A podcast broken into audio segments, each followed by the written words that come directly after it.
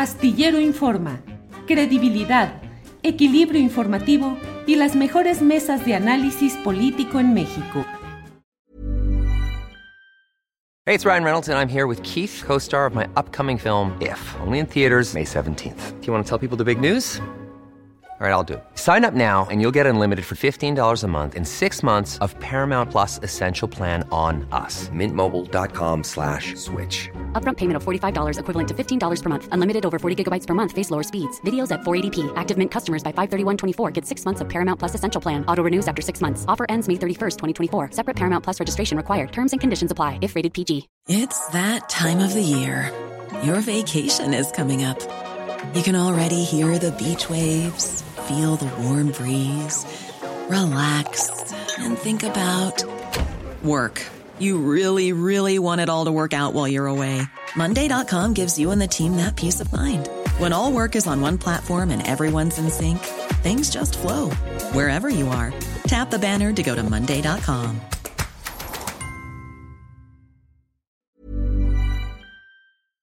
Astillero Informa, credibilidad, equilibrio informativo y las mejores mesas de análisis político en México. Leticia, buenas tardes. ¿Qué tal, Julio? Un gusto. Buenas tardes y un saludo también a mis colegas que acaban de irse, muy, muy queridos. Muchas gracias. Leticia, muchas gracias. Pues sí, estamos hilando temas, algo de esto ya lo platicamos en la, en la mesa de seguridad, pero no específicamente el tema eh, de lo que significa esta presencia del secretario de Seguridad Nacional de Estados Unidos, Alejandro Mayorkas. Sobre esto, ¿qué nos dices, Leticia, por favor? Mira, yo veo muchas coordenadas que yo creo que es muy interesante porque por un lado la parte positiva, bueno, obviamente una reunión de altísimo nivel, se han mantenido los contactos directos, ¿no? Les tenemos a, la Secretaría de Relaciones Exteriores trabajando arduamente, manteniendo estos contactos, las llamadas de la vicepresidenta con, con nuestro presidente, es decir, algo que va fluyendo mientras acá también van pasando varias cosas. Pero digamos, esa es la parte muy positiva y los comunicados así lo expresan. Pero los comunicados obviamente no nos van a decir, y bueno, es, la, la, letra de atrás, lo que está en chiquito. Y eso es lo que creo que valdría la pena poner acá. Mira, en algunas cosas eh, es obvio que este alto nivel de, funcionarios incluye lo que para Estados Unidos es central y es el tema de la seguridad y más cuando hablan de migración. Migración en Estados Unidos es seguridad nacional y en ese sentido es contención. Entonces, me preocupa porque ese es el énfasis que en México se ha dado, no de ahora, ¿eh? No de ahora, lo único es que no hubo un cambio. Lo único es que México no renunció a seguir con esa línea y ha avanzado, incluso le ha apretado. Se entiende por la disputa político-electoral estadounidense, entiendo yo muy claramente, y creo que ya lo hemos hablado en alguna otra ocasión, el hecho de que para los estadounidenses, sobre todo los demócratas, pues es obvio que, que la gente en la frontera es un anuncio para que los republicanos les echen en cara su incapacidad de contener la migración y todo este discurso.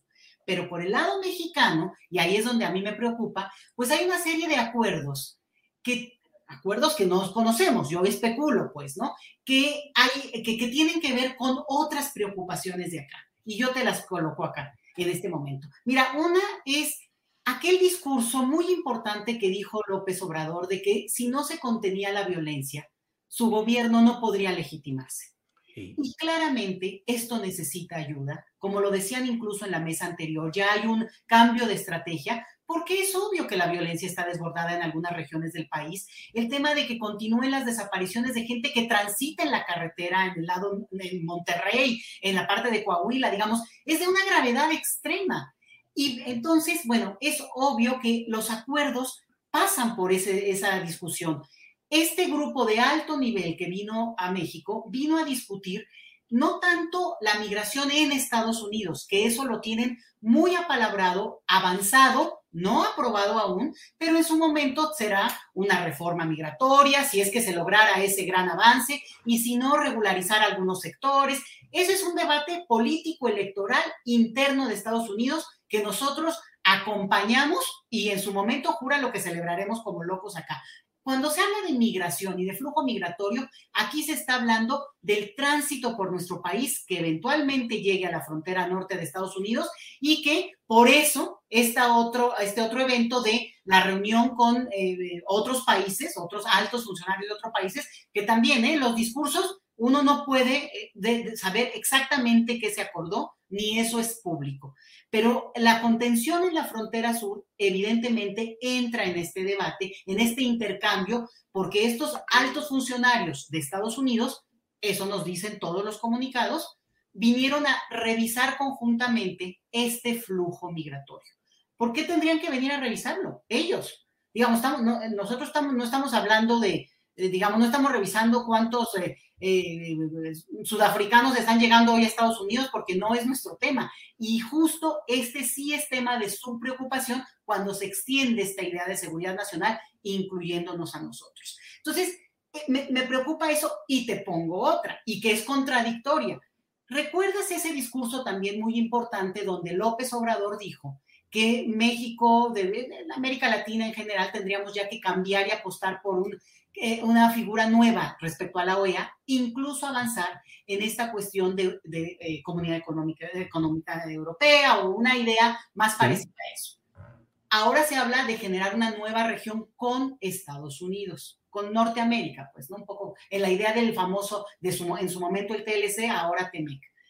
Entonces, hay una contradicción, no entendemos por qué hay un discurso que diferencia. Una cosa es la región latinoamericana pero eso incluye, si de veras fuéramos al patrón de, Europa, eh, eh, el libre tránsito. el, principal elemento de ese acuerdo fue el libre tránsito entre ciudadanos de esa región. Y lo que estamos viendo es lo contrario. Obviamente estamos viendo discursos, no estamos viendo ninguna política concreta, pero yo lo anoto porque si nada más nos quedamos en el asunto de cuánta gente está llegando, Julio, está llegando mucha gente, mucha más que nunca en nuestra historia, sí, pero estamos en medio de una pandemia. O sea, quererlo ver como, como la estadística solo del año o en comparación a los años pasados, omite el hecho histórico de nuestras vidas, que es esta pandemia que no acaba de concluir. Claro. Ahora, Leticia, lo que dices, pareciera ser que México se inserta cada vez con mayor fuerza en la burbuja o en el concepto de seguridad nacional según lo que ve y define Estados Unidos? No, yo te diría que eso ha ocurrido ya desde hace mucho. O sea, eso no es, digamos, aquí no les tienes que empujar mucho para que esa sea la, digamos, lo que se ha hecho, tal vez con más rudeza y con más visibilidad cuando Trump abiertamente amenazó, ¿no? O sea, o lo hacen de esta manera mucho más ruda ante un cambio de discurso de un nuevo gobierno en su momento, el, el actual gobierno nuestro, López Obrador pero la realidad es que desde nuestra historia ha sido la contención nunca se ha sabido bien a cambio de qué, a veces ni siquiera por pedido explícito de Estados Unidos, sino de estos acuerdos que funcionan a otro nivel. Te diría yo, por ejemplo, en esta reunión de alto nivel que se tuvo, una parte muy importante estuvo centrada en, eh, funcionarios de la Marina, del Ejército, eh, del INAMI, que es eh, dirigido por policías también, o sea, sí tiene un enfoque policíaco. No hubo nadie, por lo menos en lo que nos pusieron en los documentos oficiales de derechos humanos. Entonces, digo, ni siquiera, podrías decir, estuvo por ahí alguien de, gobernación o Julio Scherer, ¿no? Que pudiera ser que la voz un poco más, eh, em, eh, que, que busca dar cierto equilibrio, pero la realidad es que el discurso y la negociación de lo que se estuvo viendo ahí estaba a cargo de funcionarios de ese perfil. Y eso yo creo que es un punto importante. No se nos puede olvidar que también, este, por ejemplo, en el caso de, Alejandro Mayorkas, que es el encargado justamente de seguridad, bueno, él ya en su momento había negociado el tema de eh, la política migratoria, acompañó pues en su momento a Obama. Entonces es gente que conoce muy bien y que están en esta idea de, bueno, es parte de un discurso internacional, el de regular, ordenar, dirigir los flujos migratorios. Creo que es una cuestión más de, léxico, porque la realidad es que los flujos migratorios no se pueden ordenar como si fuera, no sé, una fila de, de, que va a entrar a un lugar, ¿no? No hay eso. Y lo que sí vemos es claramente, y esto es importantísimo que se sepa, Julio, dos grupos que son los principales que están llegando a nuestro país con vías o con interés de llegar a Estados Unidos eventualmente, hondureños y haitianos. Y esto tiene una razón muy clara, las crisis que hay en sus propios países. Honduras, sabemos muy bien que pronto habrá elecciones en una situación muy crítica. Haití, pues ni más ni menos, tenemos hace menos de un mes que tuvo una crisis tremenda por el asesinato de, de su presidente. Y sumo el hecho de que estamos en un repunte de, de, la migración eh, mexicana, la migración mexicana hacia Estados Unidos y también en términos de movilidad interna, pero de manera forzada. Entonces, sí es un escenario en el cual todo esto, según mi, forma de ver, sí tiene que verse con coordenadas internas nuestras, qué se está discutiendo acá, qué queremos apostar, si se quiere realmente contener la violencia y si eso significa también en su momento negociar algunas cuestiones. Por ejemplo, la, manera como ahora se aborda el tema migratorio es sobre todo por el tema de trata de personas, o sea, combatir ese tema, ese, que es realmente un lastre, y el tema de desapariciones, porque al final la población migrante sufre tanto como la población nacional estas cuestiones tremendas, pero podríamos decir que incluso más por su vulnerabilidad, eh, dado el perfil de población que son, me refiero sobre todo a la gente más humilde. Leticia eh, Calderón Chelios, con quien estoy hablando, eh, planteaste en una parte de tu intervención inicial cómo la ausencia de un acuerdo para el libre tránsito entre los uh, habitantes de una zona, pues es uno de los distintivos de un trato injusto, inequitativo. En la Unión Europea efectivamente existe este espacio, el, el espacio de la zona Schengen, que permite que puedan entrar libremente, cruzar las fronteras sin mayor cosa, los miembros de los países que están en ese acuerdo. Eh, ¿Crees que hay condiciones y que en el gobierno mexicano podría haber la fuerza o la coyuntura suficientes para impulsar un acuerdo de estos que sería fundamental? Sería un sueño, Julio, porque realmente lo que estamos viendo es lo contrario. Digo, yo lo traje a colación porque el presidente lo dijo y brincábamos de gusto. O sea, entonces, digo, yo creo que lo que quiero poner aquí en consideración es que el discurso que a veces anima y da pistas por donde uno tendría que ir viendo, por ejemplo, la postura frente a Cuba, por ejemplo, hoy por hoy, que me parece un éxito innegable el hecho de que Venezuela, los, ¿no? vayan a tener en un lugar como México una discusión los venezolanos y que allá decidan ellos, pero que se ofrezca esto, son avances importantes. Y creo que también es para consumo interno nuestro, bueno, pues digamos un perfil de política exterior, pero cuando ya lo ves mezclado con nuestra realidad cotidiana, pues claramente veo difícil algo como eso, pero el presidente lo dijo. Y, lo dijo de tal manera que, ¿por qué no lo vamos a replicar e incluso a, a insistir?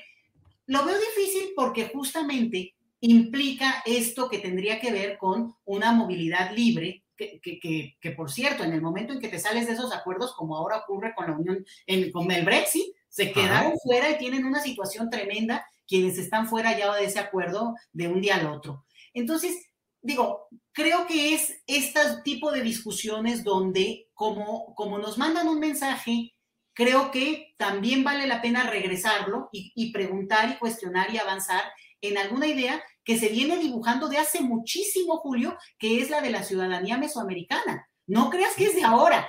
Y la otra, en, en, la parte sur del continente ha habido un proyecto que ha existido ya desde hace mucho, gracias a las fuerzas de izquierda de esa, de esa región, que avanzaron en lo que es eh, el, el, proyecto de libre movilidad en América del Sur. Entonces, tampoco es ninguna cosa original.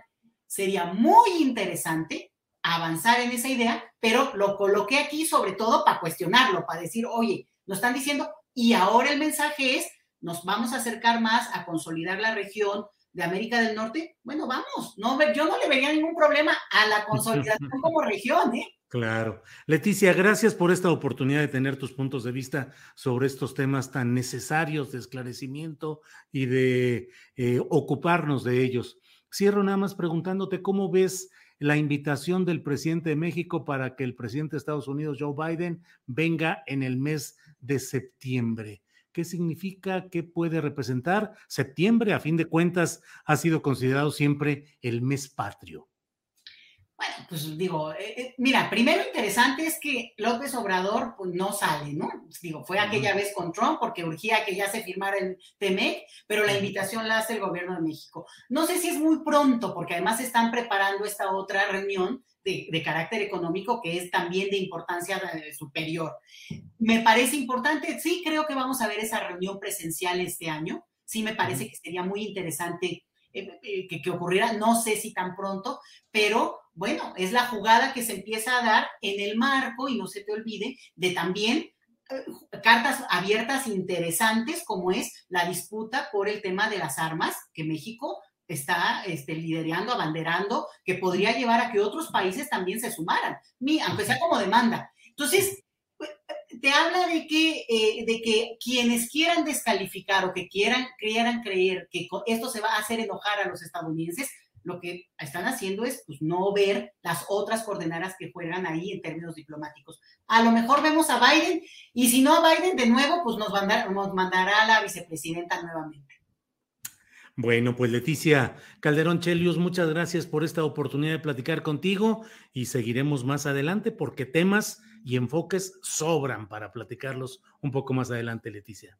Así es, aquí no hay forma de aburrirse, Julio. Así es. Gracias, Leticia. Hasta luego. Para que te enteres del próximo noticiero, suscríbete y dale follow en Apple, Spotify, Amazon Music, Google o donde sea que escuches podcast. Te invitamos a visitar nuestra página julioastillero.com. Hi, I'm Daniel, founder of Pretty Litter. Cats and cat owners deserve better than any old-fashioned litter. That's why I teamed up with scientists and veterinarians to create Pretty Litter. Its innovative crystal formula has superior odor control and weighs up to 80% less than clay litter. Pretty Litter even monitors health by changing colors to help detect early signs of potential illness. It's the world's smartest kitty litter. Go to prettylitter.com and use code ACAST for 20% off your first order and a free cat toy. Terms and conditions apply. See site for details. Hola, buenos días, mi pana. Buenos días, bienvenido a Sherwin Williams. ¡Ey! ¿Qué onda, compadre? ¿Qué onda? Ya tengo lista la pintura que ordenaste en el ProPlus app. Con más de 6.000 representantes en nuestras tiendas listos para atenderte en tu idioma y beneficios para contratistas que encontrarás en aliadopro.com. En Sherwin Williams somos el aliado del PRO.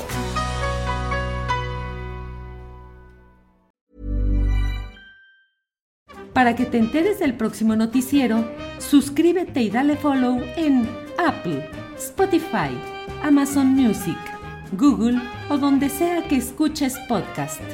Te invitamos a visitar nuestra página julioastillero.com.